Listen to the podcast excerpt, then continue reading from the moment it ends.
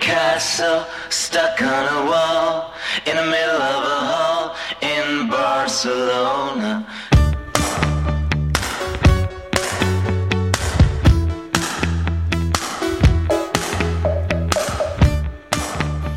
10h sur France Culture, merci de nous retrouver, c'est l'œil du Minotaure Picasso jusqu'à midi avec tout de suite un détour comme chaque jour à cette même heure par une œuvre que nous détaille un compatriote de Picasso, le peintre Michel Barcelo.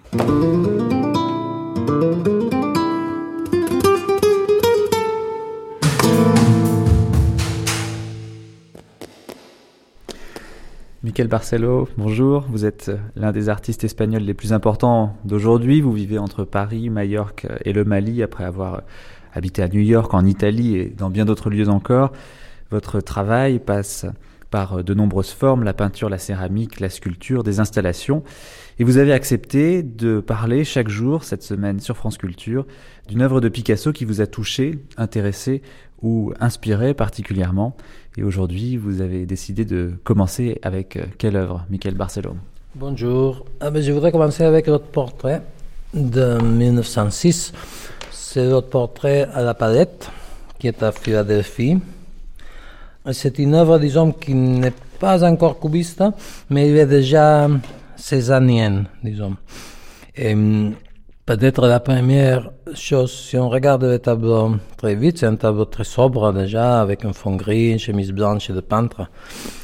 Et puis, la première chose qu'on remarque, c'est que le peintre ne porte pas de pinceau dans sa main. Il a la palette à la main gauche, la main droite un peu pliée dans la position classique, très proche au Cézanne, notre portrait de Cézanne à la palette aussi. Sauf que les pinceaux, c'est trois ou quatre pinceaux que, comme un bouquet de fleurs, normalement portent les peintres dans sa main droite, ils sont, ils sont pas là. Et la main, c'est une main différente c'est loin d'être naturaliste, c'est comme un, comme un, moignon ou comme une, une, pelote, une boule. C'est un bras musclé. Je pensais au, au siècle à main de, de Rambo en regardant cette main, n'est-ce pas? C'est un main qui peut tout faire. Il peut donner plutôt des coups de poing n'est-ce pas, ou peut probablement caresser. C'est presque extrêmement sexuel. C'est aussi sculptural déjà, cet avant-bras et cette main, n'est-ce pas. Et c'est, je pense que c'est très bien, on peut y voir cette idée que c'est pas seulement avec les pinceaux qu'on fait des tableaux. c'est le regard est plus fort, la mirada fuerte, non? C'est plus fort le regard que la main. La main est une main qui peut faire tout. Et pas seulement tenir des pinceaux. Attendez, j'ai pris quelques notes sur cet abord. Je vais voir qu'est-ce que j'ai noté.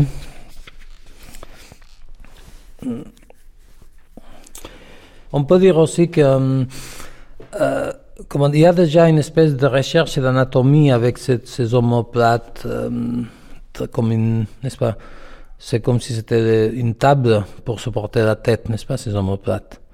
Il y a déjà tout ça. Et puis, oui, c'est réduit au gris, blanc et ocre, noir. C'est c'est déjà presque les couleurs du cubisme qui viennent.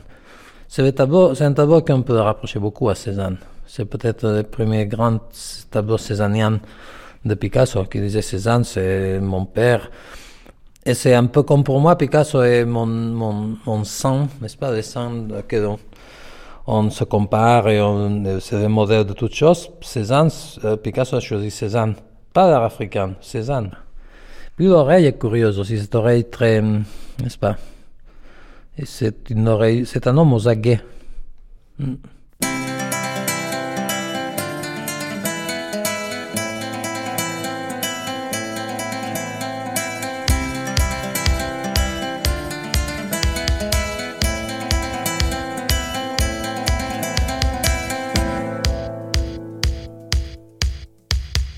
Cette grande traversée consacrée à Pablo Picasso se poursuit toute la matinée sur France Culture avec à présent notre premier débat de la semaine, un débat qui vise à mettre en regard les deux très grands artistes de la peinture moderne que sont Picasso et Matisse. Disons-le d'emblée, ils ont eu l'un pour l'autre une importance particulière. Nombreuses d'ailleurs sont les déclarations qui l'attestent. Celle de Picasso notamment disant Il faudrait pouvoir mettre côte à côte tout ce que Matisse et moi avons fait. Jamais quelqu'un n'a regardé si bien la peinture de Matisse que moi, et lui la mienne.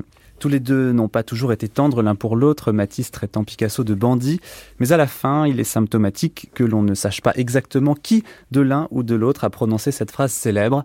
Nous devons nous parler autant que possible, car quand l'un de nous deux mourra, il y a des choses que l'autre ne pourra plus jamais dire à personne. C'est Matisse qui est mort le premier en 1954, presque 20 ans avant Picasso. Et depuis régulièrement, on met ces artistes en regard, que ce soit dans des livres, comme celui de Françoise Gillot, l'une des compagnes de Picasso, comme dans des expositions, Matisse Picasso au Grand Palais en 2002, ou plus récemment, en 2011, celle, toujours au Grand Palais, intitulée Matisse Picasso, Cézanne, l'aventure des Stein, qui racontait, vous vous en souvenez sans doute, les liens entre ces mécènes américains et l'avant-garde parisienne du début du siècle. Alors évidemment, toutes ces manifestations et publications posent une question en creux et qui est celle-ci. Que peut-on dire, avec environ un demi-siècle de recul, de l'apport de ces deux artistes, de l'influence qu'ils ont eue sur leur temps et qu'ils continuent d'avoir aujourd'hui, lequel est allé le plus loin dans la recherche picturale, mais aussi dans la sculpture, la céramique, la gravure, bref, Matisse ou Picasso, lequel des deux serait le plus grand? Et je vais poser cette question à nos trois invités d'aujourd'hui. Tout d'abord, Jean-Philippe Domecq, écrivain, essayiste et auteur d'une nouvelle introduction à l'art du XXe siècle parue en 2005 chez Flammarion, dans laquelle vous n'êtes pas tendre, avec Matisse. Bonjour Jean-Philippe Domecq. Bonjour. Également avec nous, Annika Guntrum, vous êtes américaine, vous vivez à Paris depuis une dizaine d'années. Vous dirigez le département impressionniste et moderne chez Christie's France. Bonjour à vous. Bonjour. Et enfin, le plus maticien d'entre nous, c'est Frédéric Fernet, journaliste, collaborateur de la dispute sur France Culture, également auteur du Dernier amour de Monsieur M aux éditions Robert Laffont. Monsieur M n'étant autre, bien entendu, que Monsieur Matisse. Et avant de commencer, je vous propose d'écouter un extrait d'une archive de Louis Aragon, qui a écrit un livre sur Matisse et qui connaissait bien à la fois Matisse et Picasso. Vous savez, on a beaucoup dit des choses euh, fausses sur certains sujets de la vie de Matisse, en particulier sur ses rapports avec euh, Pablo Picasso. On les a présentés comme des gens hostiles l'un à l'autre. Moi, je suis un témoin parce que je suis à la fois un ami de Matisse et j'ai été aussi un ami de, de Picasso. Euh, je suis témoin de la fausseté de ces assertions ces deux grands créateurs de la peinture au XXe siècle se trouvent en fait conjoints dans cette période. Les choses qu'ils pensent sur la peinture et dont ils parlaient entre eux sont des choses capitales parce que l'histoire de la peinture n'est pas une, chose qui s'interrompt, c'est une chose de longue durée et bien qu'on en pense, je crois, dont l'avenir se prolongera autant qu'il y aura des hommes. Matisse, dans ses treize années, a énormément peint. Et il a peint des choses d'une importance peut-être plus grande que n'a été l'importance de ses œuvres antérieures il a porté la peinture à ce point où Picasso a pu dire de lui que personne n'avait chatouillé la peinture au point de lui faire pousser de tels éclats de rire. Personne n'avait chatouillé la peinture au point de lui faire pousser de tels éclats de rire. Euh, cette expression qui nous permet de débuter notre comparaison en faisant peut-être d'abord, si vous le voulez bien, une incursion dans la méthode de travail de ces deux peintres avec d'un côté, vous allez me dire si euh, je me trompe, d'un côté un Picasso qui serait dans le work in progress, dans le jaillissement, dans la profusion des idées, avec en face un Matisse qui serait peut-être plus réfléchi, plus cérébral. Alors est-ce que ça, euh, ce sont des clichés euh, ou est-ce que au fond vous arriveriez, Jean-Philippe Domecq, à établir cette distinction entre ces deux peintres? Tous deux ont à l'évidence une géniale intelligence plastique.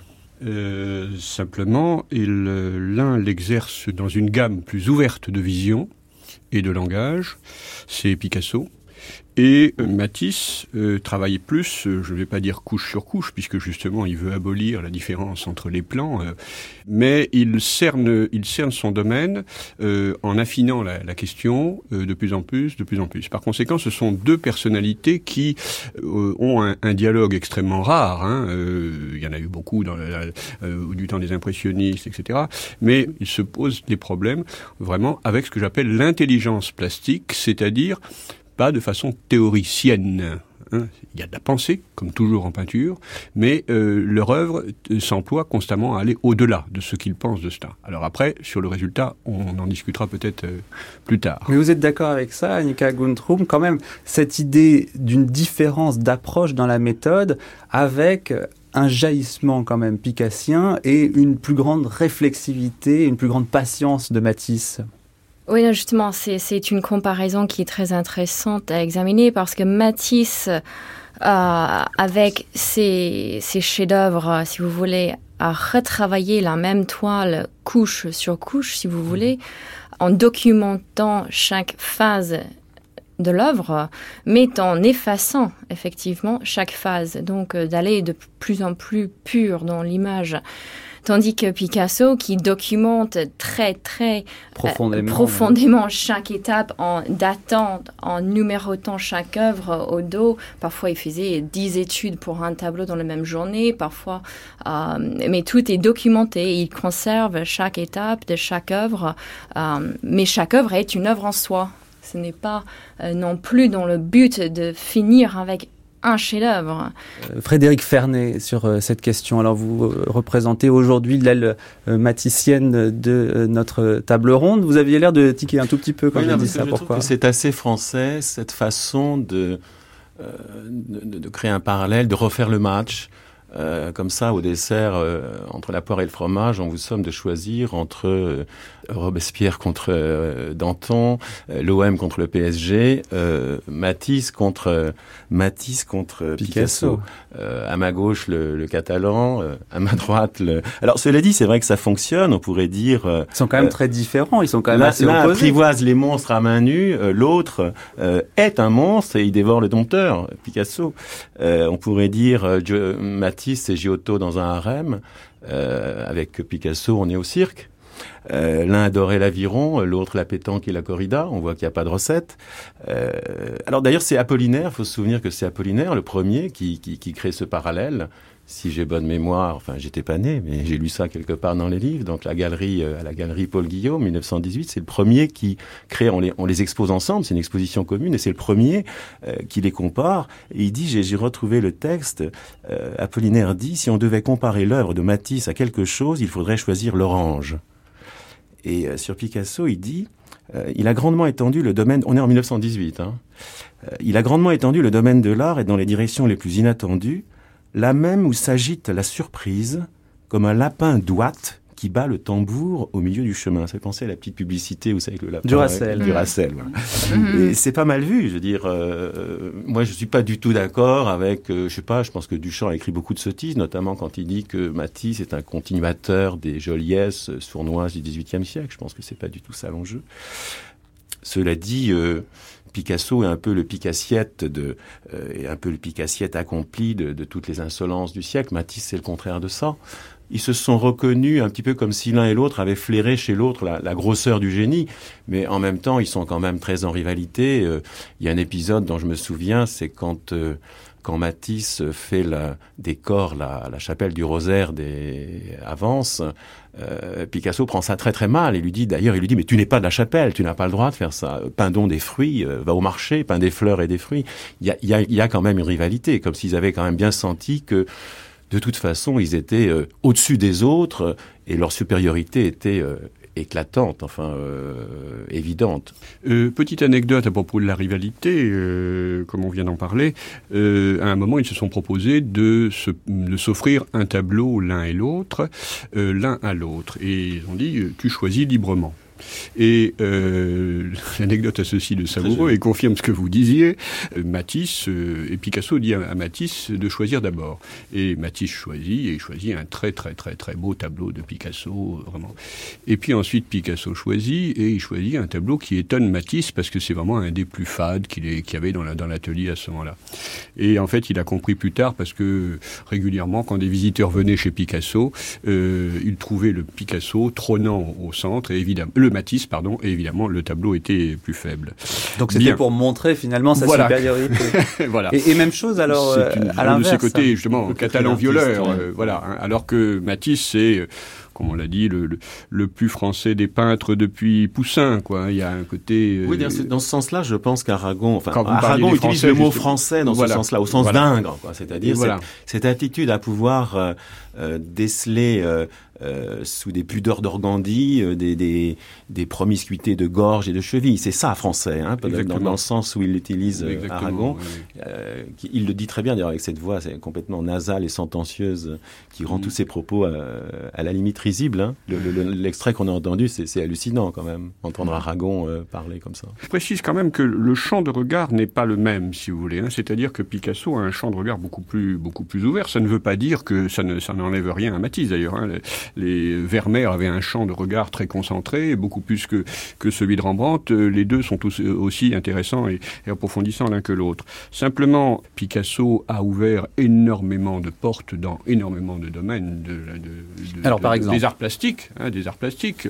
Matisse, lui, a plutôt justement travaillé, comme vous le rappeliez, couche sur couche, et euh, à cet égard, on peut dire que plus de portes ont été ouvertes, en effet. Maintenant, je... Ah, vous pensez que plus de portes ont été ouvertes? Oui, je crois que Picasso a rendu tout possible, tout possible.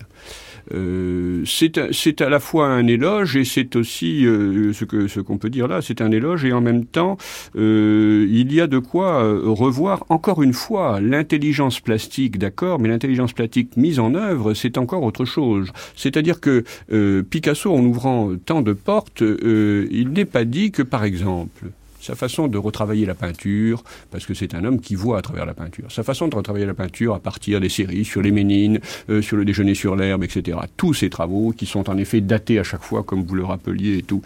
Je ne suis pas convaincu que le travail qu'il ait fait là-dessus est véritablement euh, produit des œuvres qui ouvrent plus l'œil et l'esprit que les originaux sur lesquels il travaille. Là, je pousse le bouchon un peu loin, mais quand même. Annika Guntrum, est-ce que vous pensez également euh, que finalement, toutes ces portes ouvertes en permanence au cours de la carrière de Picasso fait qu'il n'en a jamais refermé une. C'est ça que vous dites un peu, Jean-Philippe Domecq Je pense que Picasso était beaucoup plus audacieux dans son travail que Matisse, qui était effectivement dans la contemplation.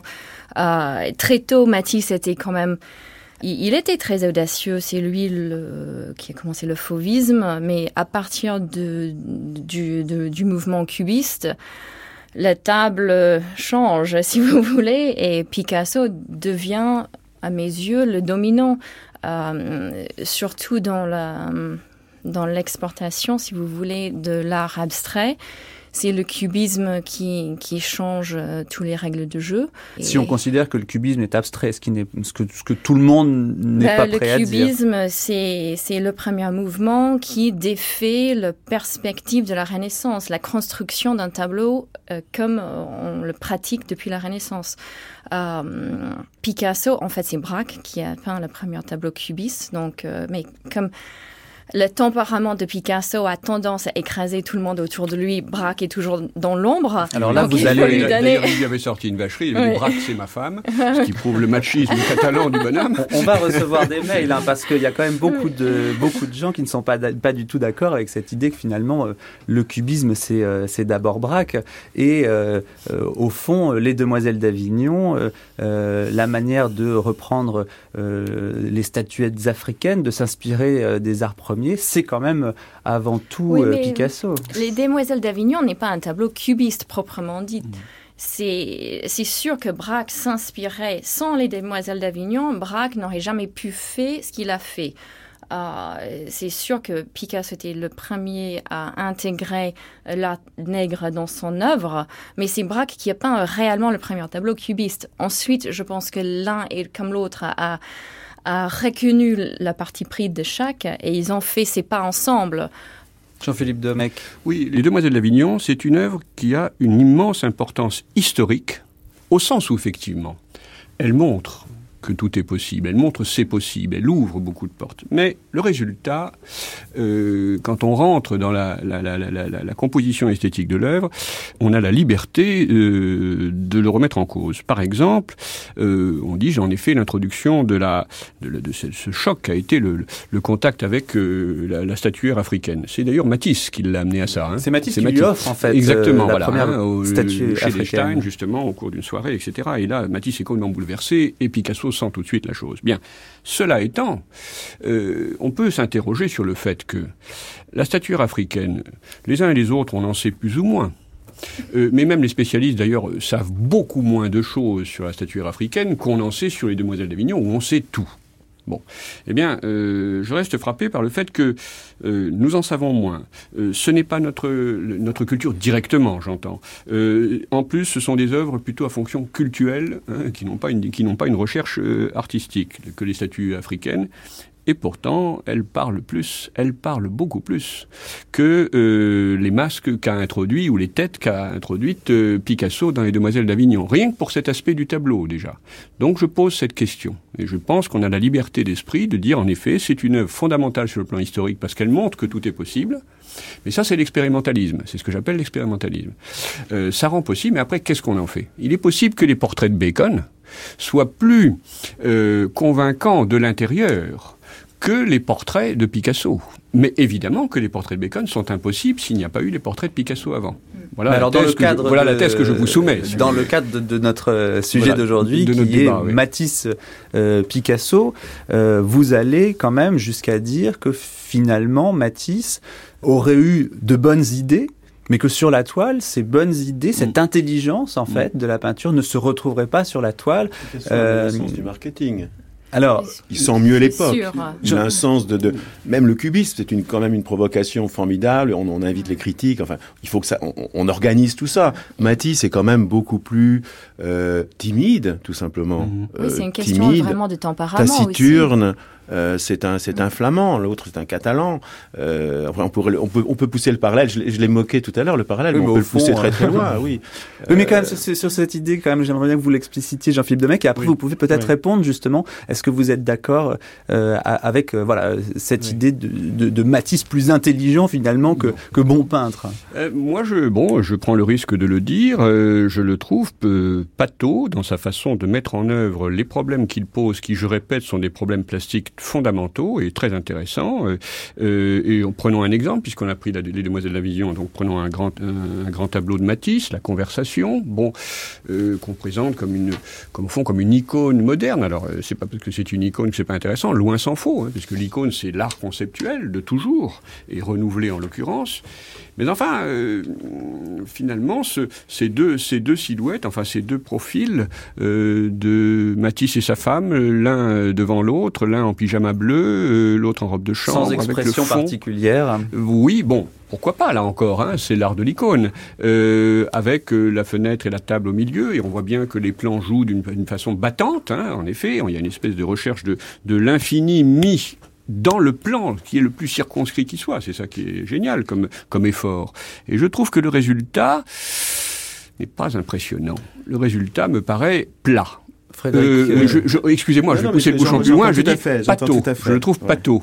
alors voilà. que Picasso, c'est jamais pâteau, c'est ça que vous nous dites Oui, mais c'est parfois gonflé pour gonfler, quoi. Ah bon, alors ni Oui, l'un ni l'autre finalement. n'a- Je, je, Ah, je- ça- moi, ça me fait penser, si, si c'était, si on comparait deux comédiens, il y en aurait un, vous savez, ces comédiens qui sont ivres de leurs moyens, assurés de leur force, et qui ont tendance à surjouer. Ça, c'est Picasso. Et puis celui qui, pour être juste, sait qu'il faut être juste un tout petit peu en dessous. Ça, c'est Matisse. Euh, ce que je voulais dire tout à l'heure, mais je trouve qu'on met le doigt, effectivement, le, le- on pourrait dire le pendant de la, des Demoiselles d'Avignon, c'est en effet la conversation. Mais Matisse se pose une question que Picasso ne se pose pas, c'est s'il y a de l'invisible dans le monde, comment trouver une forme pour l'incarner Voilà. Et euh, quand on disait, euh, bon, si Giotto, je sais bien que c'est très discutable, hein, on peut dire si Giotto est celui qui fait entrer la peinture dans le fait divers, on va dire. Euh, C'est-à-dire que son Christ est déjà un homme, hein, c'est-à-dire l'auréole est céleste, mais c'est le menton, la barbe, les yeux d'un homme. C'est-à-dire qu'on est donc entre guillemets dans le fait divers. Quelque part, on l'a dit, on peut discuter. La conversation, c'est euh, la façon dont Matisse essaye de faire rentrer à nouveau la peinture dans l'icône, c'est-à-dire remonter à la source, en tout cas inerte et primitive euh, de l'icône. Alors je ne sais pas quel est le message le plus. Moi je sens chez, Matisse une spiritualité, pour dire les choses un peu, alors de façon pataude pour le coup, euh, massive, que je ne sens pas chez Picasso. Euh, je suis ému par Matisse, je suis ému par la conversation, je suis intéressé par les demoiselles. Vous voyez ce que je veux dire euh, Bon, moi, la peinture ne me touche que si elle m'émeut. Euh, Matisse m'émeut plus, mais là, on est dans une subjectivité totale. Je peux pas, je peux pas, je peux pas asseoir rationnellement ma préférence. Moi, je dirais, si vous voulez, euh, parce que c'est une discussion qu'il faut serrer en effet. C'est-à-dire que en quoi la mise en forme, la mise en œuvre plutôt, pour être plus global, parce que euh, faut inclure tous les autres arts qui viennent après, puisqu'on parle de la postérité de ces deux artistes. En quoi la mise en œuvre fait plus penser que ce qu'a pensé l'artiste de Judicieux auparavant? Puisqu'il pensait bien, mais Rembrandt aussi pensait, etc. Bref. Donc c'est ça la question. Autrement, l'œuvre n'est qu'une application, euh, attention, soyons nuancés, une application de la pensée des artistes en question. Et là, je suis déçu, moi pour ma part. Je préfère que l'œuvre, la mise en œuvre. C'est aille... parce qu'en vous entendant, Annika je pense le contraire. je, sens plus les intentions. Pour le dire autrement, je sens plus les intentions chez Picasso que je ne les sens chez Matisse. Oui, oui, c'est d'ailleurs je les sens, c'est chez les deux. Je suis bien d'accord. Oui, Annika vous êtes ému par qui vous euh, Picasso, Matisse, les deux? Non, les, deux pour des raisons différentes, mais je pense que c'est important de noter que Picasso était 12 ans le cadet de Matisse. Et euh, si on revient aux Demoiselles d'Avignon, c'est quand même un moment clé. En 1908, c'est Matisse qui choisit d'ouvrir son atelier, qui un peu dans le système du salon, c'est le passé. C'est Picasso qui développe le cubisme avec Braque, qui se lie avec Kahnweiler, qui est comme un marchand euh, très important sur la place euh, parisien. Euh, donc Picasso prend la route commerciale, si vous voulez. Et c'est une différence qui va les amener dans deux sens très différents, aussi dans leur œuvre et dans la réception de leur, de leur œuvre. Euh, dans le monde entier. Je peux parler de, de l'influence de Picasso euh, en, euh, aux États-Unis, qui est juste infinie, c'est inimaginable. Tandis que Matisse euh, ne tient pas cette place. Et c'est aussi, il faut dire que c'est lié avec les Stein, qui sont à Paris, qui sont américains, qui arrêtent d'acheter les œuvres de Matisse en 1909, qui se lient avec Picasso. Euh, il y a le pèlerinage de tous les collectionneurs importants des États-Unis qui vient à Paris, qui visitent les Stein, qui voient l'avant-garde française, qui ramènent les œuvres à New York. C'est vraiment Picasso qui est exporté. Mais pourtant, euh, Matisse est également présent chez les Stein. Alors, est-ce que c'est parce que c'est euh, Gertrude Stein qui est euh, pro-Picasso et Léo Stein qui est plutôt pro-Matisse et que finalement, c'est très proche de, de Matisse. Et, que c'est Gertrude qui a eu peut-être plus d'influence et que du coup, elle aurait été un meilleur agent, au fin de compte, pour, bah, pour faire connaître Picasso aux États-Unis Il faut dire que Gertrude Stein a gardé ses moyens d'achat beaucoup plus longtemps que Léo. Mais donc, c'est une question de commercialisation aussi. C'est que à ce stade-là, Picasso est, euh, comment dire, primed hmm. d'avancer dans le monde entier avec le soutien des collectionneurs le plus importants au monde. Ce n'est pas de dire que Matisse est laissé derrière, mais c'est-à-dire qu'il prend euh, une place du roi et ça, c'est parce qu'il a une plus grande intelligence, alors j'ai employé le grand mot, mais euh, une intelligence marketing. Enfin, qu'est-ce qui fait que dans la personnalité de Picasso ou dans la manière dont il va montrer ses œuvres, euh, il va être finalement mieux, euh, mieux accepté, mieux compris? Est-ce que c'est parce qu'il est clivant aussi, que sa personnalité est très forte? Bah, il a aussi créé une œuvre extrêmement dynamique. Avec chaque décennie, le style a changé. Il s'appropriait l'art des autres et il avalait complète, mais c'était pour nourrir son propre art. Tandis que Matisse, évidemment, il était influencé par les autres artistes autour de lui, mais euh, pour revenir sur la, réflexion de cet artiste, je pense qu'il a, par exemple, si on prend l'influence de Gauguin sur les deux, euh, dans les toiles de Matisse, vous voyez le primitivisme, mais il, peint des statuettes, par exemple. Mais Picasso l'absorbe entièrement et ça nourrit son art et ça change son œuvre. Euh, tandis que ça n'a pas fait un changement radical sur l'œuvre de Matisse. Il reste au fond Matisse. Et aujourd'hui, euh, aux États-Unis, Annika Guntrum, Qu'est-ce que vous diriez finalement? Bon, on a l'impression que Picasso est extrêmement dominant, mais qu'est-ce que vous diriez de la sensibilité des Américains d'aujourd'hui à ces deux peintres-là? Matisse a été, le premier, a été exposé à New York avant Picasso. Mais les artistes américains, notamment Max Weber, qui a passé trois ans à Paris et qui était un des premières étudiantes de Matisse, est retourné à New York et, et il était un des premiers à avancer l'œuvre de notre artiste pour aider les autres à comprendre son propre œuvre. Parce que c'est vrai que l'œuvre de Max Weber était incompréhensible aux Américains en 1908 s'ils ne comprenaient pas l'œuvre de Picasso. Donc, euh, vous avez une situation où les artistes abstraits à New York ou qui, qui se lancent dans cette aventure ont besoin de Picasso pour faire comprendre leur œuvre. Donc, il est un peu à leur service. Et donc, il y a Steichen qui l'expose à, la galerie 291. Il y a les collectionneurs. Euh, il y a. Bon, tout un, et ça un tas de trucs sur la jeunesse de, de Pollock, mm. euh, etc. Et, et ah toute ouais. cette génération, Motherwell et tout, c'est sûr. Ah oui, mais Stuart Davis, Gorky, voilà. euh, Pollock, mm. Liechtenstein, qui était obsédé, Jasper Johns, la liste est longue. La, la postérité euh, américaine de Picasso, elle est écrasante, euh, massive. En vous écoutant, euh, Annika, je pensais à ça, je me disais, bon, ça vaut ce que ça vaut. Euh, on parlait d'art de, de, français. Euh, pour moi, Matisse, c'est Debussy. Mm. Euh, Picasso, ça serait Stravinsky. Ouais. Stravinsky, qui est même le père de la grande musique hollywoodienne. Je veux mm. dire, c'est la postérité de Stravinsky mm. dans la musique de film. Euh, ça n'enlève rien à, à Oiseau de feu et au Cercle du printemps. Hein. Je veux dire, je suis pas du tout en train de minimiser ou de, de... parce que véritablement, c'est pas au niveau des calibres qu'on arrivera à, à, à, les différencier. Mais effectivement, bon, bah, Debussy, c'est, c'est français.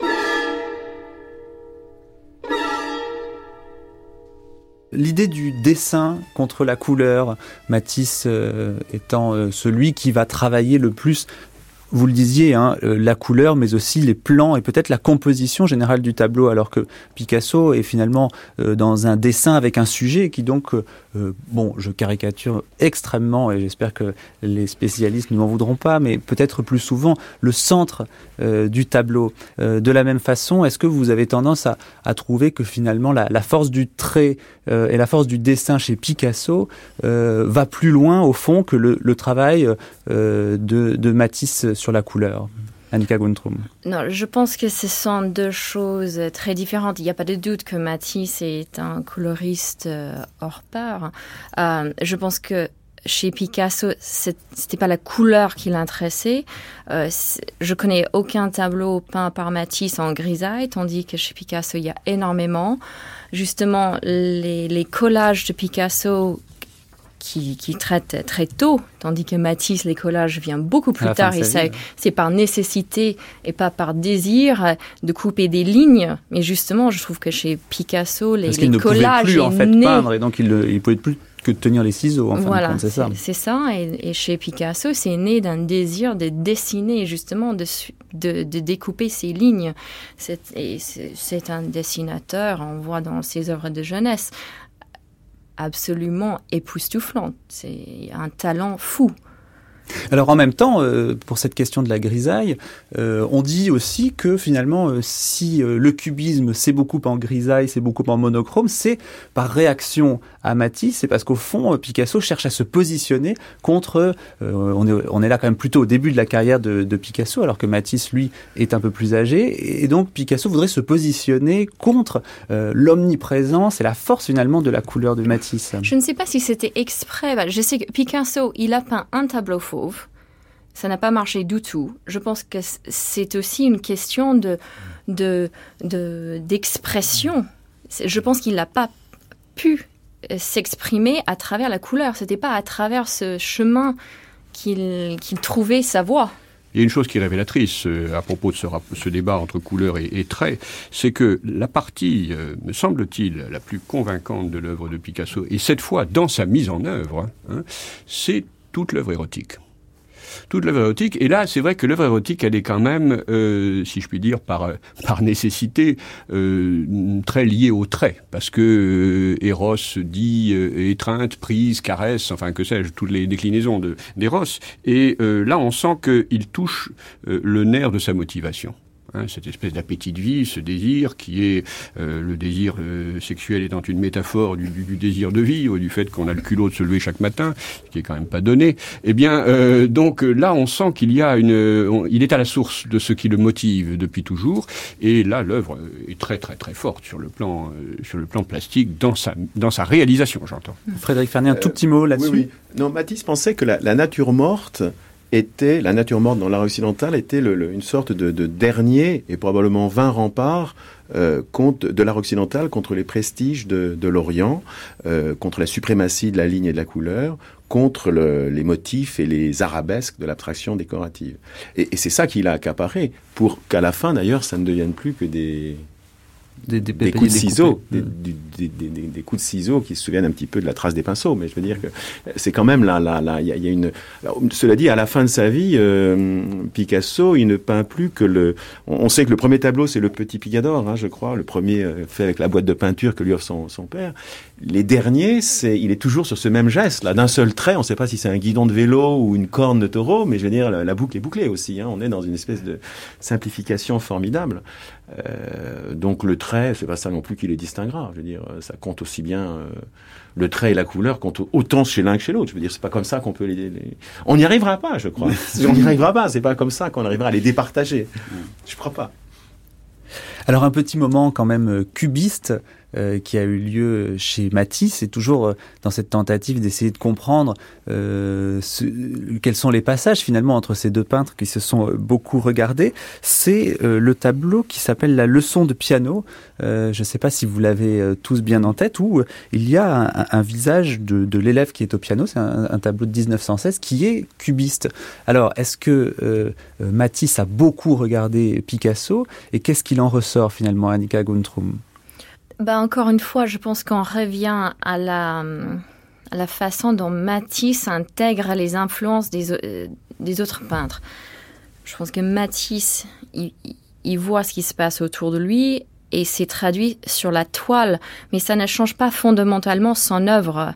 Euh... Enfin, il a essayé là visiblement de changer son œuvre quand même. Il, a, il a eu ce petit moment, cette petite tentative cubiste quand même. Oui, mais c'est pas réellement cubiste. C'est en cube. Mais ce n'est pas cubiste. Euh, mais c'est intéressant parce que si on revient au cubisme et Matisse Picasso, c'est quand même le nu bleu de Matisse qui, qui a permis à Picasso d'aller plus loin et, de, de, faire le cubisme. C'était l'idée de, de, de, voir euh, la, cette torse de femme de plusieurs perspectives sur un plan, si hmm. vous voulez. Sur un seul plan. Sur un seul hmm. plan. Euh, ce qui est le principe du cubisme, d'aplatir tous les plans. Mais Matisse, son œuvre reste maticien. Jean-Philippe Domecq, sur les influences. Dans le cubisme, il y a aussi cette idée de d'abord de dégager la structure interne de l'espace, quel qu'il soit. Ça, ça vient de Cézanne. Et puis euh, la vision tournante, la vision dynamique.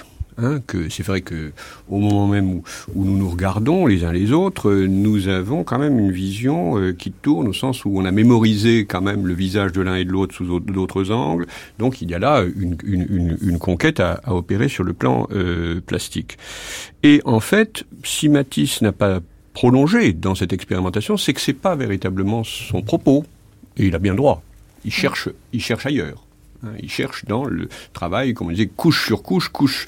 Euh, quand je dis couche sur couche, c'est pas uniquement pictural, c'est au sens où l'atelier est euh, une image du boîtier crânien, hein, comment on intègre l'image, et donc euh, couche sur couche, c'est-à-dire plan sur plan et, plan avant plan, etc. C'est ça qui l'intéresse. Donc en effet, la, partie dynamique du cubisme ne pouvait pas l'intéresser parce que ça faisait trop à essayer de saisir. Hmm. Mais on a l'impression que si euh, que Picasso, lui, il a quand même essayé euh, de prendre tout ce qui se faisait, alors que euh, finalement Matisse est dans sa ligne et il n'en bouge pas. Et c'est presque étonnant parce qu'on dirait que du coup il y a une espèce de fébrilité chez Picasso qui ne veut laisser à personne finalement la place de, du plus grand avant-gardiste, alors que Matisse est, est, dans son sillon, quoi. Il creuse son sillon de manière finalement assez tranquille, Frédéric Fernet.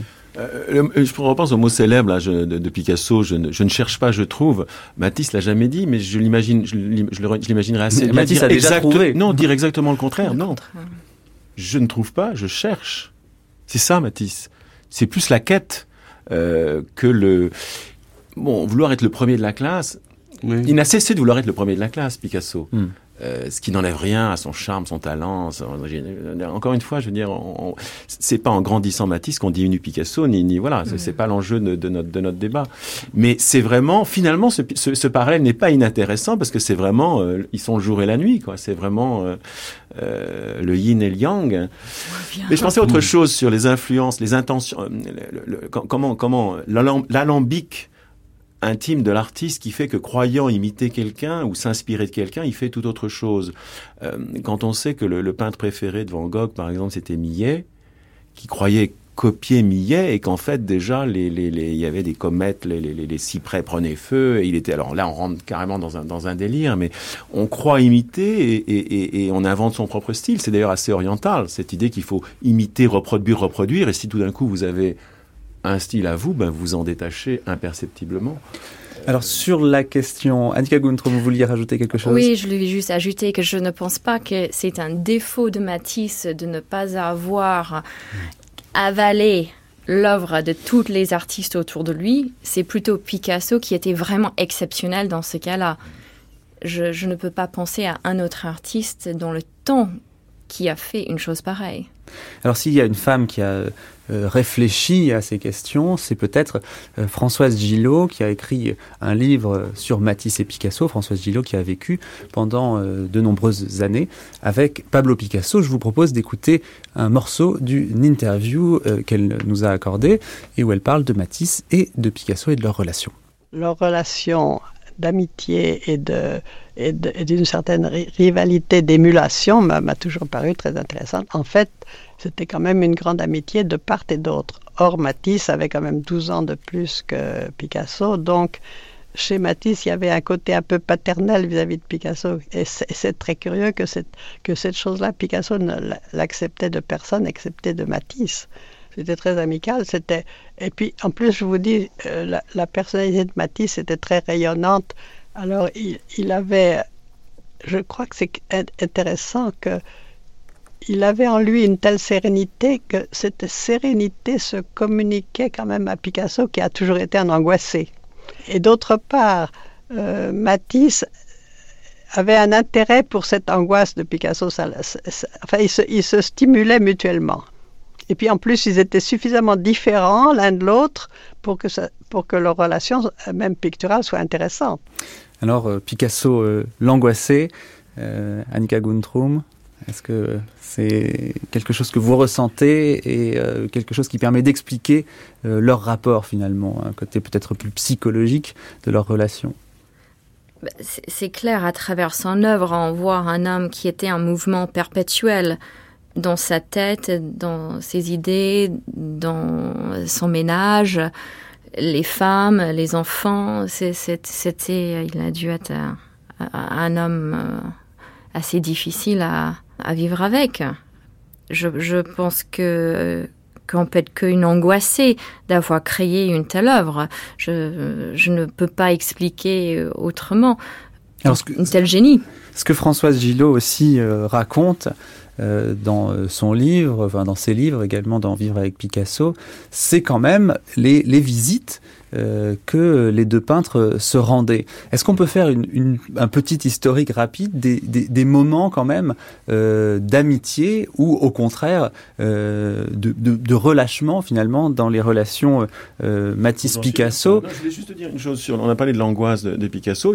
C'est l'anxiété, Matisse plutôt. Mm. Il en parle très souvent. C'était quelqu'un qui était. Euh, d'ailleurs, il a été toujours. Il a toujours beaucoup somatisé. Il a, c'est quelqu'un qui avait une très mauvaise santé. Là encore, je veux dire, on mm. oppose toujours la santé éclatante quand même euh, de, de, de Picasso.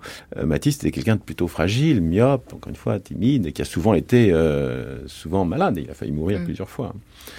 Euh, moi, je suis pas assez historien de leur relation pour vous dire exactement euh, combien de fois ils se sont rencontrés enfin, Ils se sont vus en tout cas quand ouais. même de, de nombreuses fois. Ah, oui, oui, très souvent. Avec peut-être euh, quand même ouais. des, une manière de se regarder quand même en chien de, voilà, de moi, je faïence. Crois c'est, chacun savait exactement. On a parlé de leur euh, isolement euh, éclatant, immédiat dans la supériorité. Chacun était parfaitement conscient de la place qu'il occupait et de la place que l'autre occupait. Mm. Et, qui, et chacun savait qu'ils étaient les deux seuls dans cette position-là. Euh, ça, ça, crée une relation très particulière, mais c'était quand même une rivalité euh, mimétique, on pourrait dire. C'était quand même, euh, ils étaient en concurrence. Encore une fois, Picasso voulait être le premier, alors que c'était pas forcément le, la préoccupation euh, euh, principal de, Matisse, qui encore une fois était plutôt quelqu'un de, euh, qui cherchait, qui était euh, souterrain, à la limite à côté, être en dessous de l'histoire. Celui, c'est pas quelqu'un qui, qui, recherchait, c'est pas quelqu'un qui a recherché le succès. Le succès lui a, lui a pesé. Il a plutôt essayé, quand ça l'a touché, il a plutôt essayé de s'en de s'en éloigner. Alors que Picasso, ça lui allait comme les, les, les vivas à un toréador. Oui, ça, se voit, ça se voit même dans les photos de oui. Picasso. Il était ravi d'être photographié Avec sur un la côté plage. enfantin en plus, bah joyeux oui. et, et, Il a plutôt voulu drôle, cette ouais. place. Tandis que oui, comme vous dites, Matisse, c'était loin de ses ambitions. Il était content de, de peindre, de, de, de, faire son travail, de, de s'exprimer. Alors quel est le plus orgueilleux? Enfin, il y, y, y, y, a un stade au-delà duquel on ne sait plus. Enfin, l'humilité et l'orgueil sont deux mots qui deviennent totalement interchangeables. Quand on pense à des gens comme, je sais pas, Beckett ou Bram van Velde, cette humilité absolue, je veux dire, est-ce que c'est pas le comble le retrait, de l'orgueil oui. Et il y a ah, ça oui. chez Matisse et il y a ah, ça oui. chez Picasso, chacun l'exprimant dans sa, avec son tempérament euh, propre. Et justement, Picasso, euh, ou plutôt Matisse, il a été réputé d'être plus orgueilleux, qu'on pouvait même je pas parler avec lui, Picasso, parce ouais. que en chef d'atelier, il, il prenait cette place comme maître très tôt. Et justement, Picasso était beaucoup plus abordable comme, comme interlocuteur sur l'art, sur ses expériments, sur son travail, sur ses recherches, tandis qu'on ne pouvait pas parler avec Matisse. Jean-Philippe Domecq. Oui, d'ailleurs, vous parliez des photos dans l'atelier. Ce qui est très frappant, c'est le regard. Euh, le regard de Picasso. Il a un regard, il a, il a toujours les yeux d'ailleurs. Euh, il a des ouais. gros yeux. Euh, on en voit même le blanc et tout. Et il capte, il capte objectif, il capte autour, il, il, il pompe l'air autour. Bon, euh, c'est ainsi. Euh, ce qui est remarquable, c'est que en effet, là-dessous, il y a une énorme angoisse. Hein. C'était un très très grand angoissé, Picasso. Il avait horreur des voyages, par exemple, etc. Parce qu'il y avait le déplacement, etc. Ouais, c'est un très grand angoissé, mais justement, sans l'inquiétude, il n'y a pas de cré... il y a pas de créativité. Simplement, il faut savoir, la... faut savoir, euh, comment dire, la, la, hein, la, la, soit la maîtriser, soit plonger dedans. Enfin bon, euh, Kafka, lui justement, c'est euh, c'est l'inquiétude et en même temps se faire ronger par l'inquiétude. Et, il en crève, il en somatise. Par contre, chez, chez Picasso, il, il se sort de l'angoisse par le culot, par un formidable culot qui est le culot. Je trouve c'est un mot qu'il faut employer plus souvent pour définir les, les œuvres d'art parce que c'est le coup d'audace quoi qui permet de sortir justement de la de, de l'inquiétude, mais dont l'inquiétude est véritablement le nerf. Et cette créativité qui va conduire Picasso à tout tester, que ce soit euh, les eaux fortes, que ce soit la sculpture, que ce soit évidemment la peinture ou la céramique. Euh, C'est-à-dire que la, la, première fois qu'il est venu, il a commencé, j'étais en train de tourner un petit objet. Et il, a, il a pris cet objet et il l'a transformé en un petit taureau. Mais ça, c'est la première fois qu'il est passé à Valoris. Euh, ce petit taureau, Madame Ramier, l'a gardé précieusement. Et un an après, euh, Picasso est revenu et Madame euh, Ramier lui a, remontré son taureau terminé cuit parce qu'il il avait laissé à l'état cru.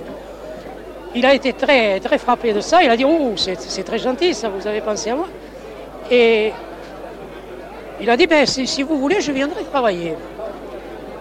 Deux ou trois jours après, il est revenu, il a dit, me voilà, je vais commencer à, travailler dans votre atelier. Madame Rami, elle lui dit, ben, installez-vous. Il s'est installé et il a commencé, j'avais fait des assiettes, il a commencé à prendre des assiettes et de les décorer. Je crois qu'il en a décoré 18 en suivant. Ça a été une série d'assiettes qu'il a décorées au début. Alors ça, c'est en 1966, Monsieur Agar, qui était tourneur chez Madura à Valoris. Elle est intéressante cette archive parce que euh, on, entend encore une fois l'appropriation euh, de tout par Picasso. Euh, Picasso qui va dans cet atelier, il a envie, il a envie de, toucher, il a envie de faire lui aussi, rien qu'en regardant les autres faire. Est-ce qu'il y a la même chose chez Matisse, qui a aussi touché à un certain nombre d'autres techniques? A fait de la sculpture, il a également, il y a des céramiques aussi de Matisse. il a travaillé pour les ballets russes, il a fait des costumes, mais bizarrement, finalement, ça c'est une partie de son œuvre qui ne reste pas, alors que la céramique pour Picasso, c'est quelque chose dont on parle euh, souvent. Oui, non, je, je pensais une chose. Je pense qu'il n'y a pas chez Matisse une, une vraie conscience de la valeur marchande de ce qu'il fait. D'où euh, un statut de la signature, de sa signature, qui n'est pas le même que chez Picasso. J'y pense parce qu'effectivement, bon, la céramique, c'était quand même une façon d'imposer sa signature sur. C'est du merchandising. Il y avait quand même clair. Un, un, vrai intérêt pour la, pour Bien la sûr. matière enfin, elle-même. Quand même, pour, on est quand même dans, la le, dans, le, dans la. Euh, c'est un peu comme Rembrandt qui, quand même, quand il signe, il dit voilà, ça vaut pas parce que ça ressemble au modèle, pas parce que j'y ai passé du temps, mais parce que je signe et je m'appelle Rembrandt et c'est ça qui Ah donne bon la valeur. Qu'est-ce qu'on dit Il y a ça chez, il y a, ça chez Picasso. Il y a moins ça chez Matisse. Matisse est plus, peut-être parce qu'il est traversé quand même par cette idée, euh, quand même par cet art islamique. Euh, on a parlé d'abstraction décorative tout à l'heure, où euh, finalement la, la, signature de l'artiste, enfin l'artiste est anonyme, hein, souvent. Euh, voilà, je, je sais pas, il y a, y a, pas, je sens une différence à ce niveau-là entre eux. Je sais pas si vous êtes d'accord. Jean-Philippe Domecq, oui, oui, oui. vous aussi pour vous, euh, on peut quand même pas dire que la sculpture euh, et même même en partie quand même la céramique euh, pour Picasso, c'est uniquement. Mais si, on peut le dire, mais si. Non, je oh, pense que quand même. Annika Goldrum, sauvez non, mais c'est intéressant. Le, quantitatif n'empêche pas le qualitatif. Enfin voilà. Ouais. Mais pour revenir au couloir, c'est oui. quand même de se lancer dans les voilà. arts décoratifs qui étaient depuis longtemps et encore aujourd'hui considérés euh, la poterie comme ça rentre pas subsidiaire voilà ça rentre pas dans les, oui. les beaux arts mmh. ça montre le culot de Picasso de se lancer dans une aventure pareille avec mmh. Valoris ils se disent moi je peux tout faire même ça ça ne veut pas noyer mon nom je au garde contraire. au contraire ça ne vaut rien ça vaut parce que je signe voilà. enfin on a quand même un peu euh, critiqué aussi Picasso justement sa profusion euh, en disant que bah, ce que vous dites d'ailleurs euh, qu'au fond, euh, il en faisait trop et qu'il aurait mieux fait de passer un peu plus de temps pour essayer de faire un chef-d'œuvre. Alors que c'est pas non, ça. pas dit ça. C'est pas non, ça. J'ai pas dit ça. J'ai pas dit ça. Je suis d'accord avec ce qu'a dit Jean-Philippe Domecq. Je veux dire, la quantité, en l'occurrence, dans son cas, euh, c'est pas le problème. Je veux dire, euh, le plus ne, ne, ne, ne, ne l'empêchait pas de faire bien. C'est pas. Mmh. Non, non. Ouais, on peut et pas. il en a fait des chefs-d'œuvre. Je pense qu'à sa mort, on a annoncé qu'il a fait autour des 4000 chefs-d'œuvre à lesquels Warhol a dit euh, bah, je peux faire ça dans une journée. Mais quand même, pour peindre 4000 chefs-d'œuvre, il faut le faire. Hein. Et alors la céramique chez Matisse, euh, est-ce qu'on en vend chez Christie's de temps en temps? Bah oui, mais Matisse, euh, on on a fait très tôt en fait, dans les ateliers autour de 1906 avec Derain, Vlaminck. C'était plutôt une aventure fauve la céramique euh, chez Matisse. Alors on parlait d'abondance, on parlait de Warhol, euh, c'est peut-être une bonne transition pour euh, un dernier thème rapide qui serait finalement euh, quelles sont les influences dans le alors soit les débuts de l'art contemporain et puis même peut-être l'art contemporain d'aujourd'hui de ces deux peintres et au fond quel vous semble être celui qui a le plus marqué les artistes actuels Annika Guntrum. Bah, ces artistes euh, étaient vraiment à l'intersection de deux courants euh, picturaux euh, d'art contemporain. C'est-à-dire qu'il y avait Picasso et des artistes qui, qui peignaient en réaction de lui. C'est sûr que Picasso est devenu la référence, mais aussi donc l'homme a dépassé. C'était la référence. Jusqu'à quelle époque à peu près ça vous semble être l'homme a dépassé? Bah, Je pense que toute sa peut-être jusqu'aux années 60. C'est sûr, son œuvre tardive a souffert un peu vis-à-vis de l'abstraction aux États-Unis à partir des années 60 mais aussi il y avait ce dialogue avec un homme, avec un artiste vivante, qui est différente que les influences qu'on pourrait voir chez les artistes aujourd'hui. Par exemple, Maurizio Cattelan a fait toute une série sur Picasso en 98, mais c'est plutôt un hommage où il y a un clin d'œil. Ce, n'est pas une œuvre en réaction. Tandis que Liechtenstein, euh, il, était très conscient de, l'œuvre de Picasso dans son propre travail. Et Matisse, alors, aurait moins euh, été euh, quelqu'un à qui il faudrait se comparer ou à qui il aurait fallu se comparer, encore aujourd'hui? Je pense que pour l'abstraction américaine, Matisse, l'œuvre de Matisse n'était pas assez dure. Comme coloriste, le, chromatisme, ça, on peut dire qu'il y, a une, une double postérité. Enfin, Warhol peut revendiquer les deux. la signature, le mm. merchandising, le marketing, c'est quand même plutôt euh, Picasso. Mm. Mais l'art décoratif et les couleurs, enfin l'art de décliner la couleur, ça c'est quand même. Enfin, euh, Warhol s'est référé distinctement. Mais c'était assez joli ce que vous disiez tout à l'heure. Vous avez parlé de, de Coran pictural. Je pense que vous dire courant. Et ça va assez bien, moi. Un Coran pictural, un évangile pictural, c'était assez joli. Jean-Philippe Domecq. Oui, justement, moi, les Corans picturaux, je, ne m'agenouille pas. voilà, on est bien d'accord. Euh, plutôt. Vous parliez de Warhol et de Matisse, vous avez raison. Euh, euh, il, y a une, il y a dans l'œuvre de Matisse quelque chose qui a été aussi assez vite assimilable, c'est le rapport au décoratif qui, qui peut favoriser comment une assimilation par la mode. Hein. et les arts graphiques aussi. Le, le, graphisme, c'est quand même beaucoup Matisse. voilà. Bien sûr. Et, et Warhol, c'est par, non pas la mode, mais par la publicité, même s'il a d'abord travaillé dans la mode, etc. Et c'est par la publicité. Euh, sauf que là, c'est carrément euh, chez Warhol l'insertion directe du langage publicitaire avec juste deux paramètres supplémentaires la mise en série et l'agrandissement, ce qui fait quand même un apport assez faible. Merci beaucoup à tous les trois. Annika Guntrum, directrice du département impressionniste et moderne chez Christie's France.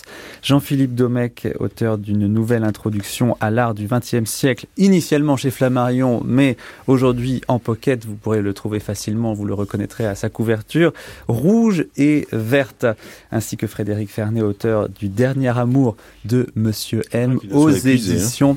Robert Laffont euh, chez les bouquinistes. Sinon, vous ah faites pression, vous envoyez des mails pour une réédition. Je crains, je crains. Votre grande traversier Pablo Picasso continue sur France Culture jusqu'à midi. Surtout restez avec nous dans un instant. Le documentaire, nous allons tenter de cerner un peu mieux la formation de la personnalité de Picasso en partant comme il se doit de son enfance à Malaga.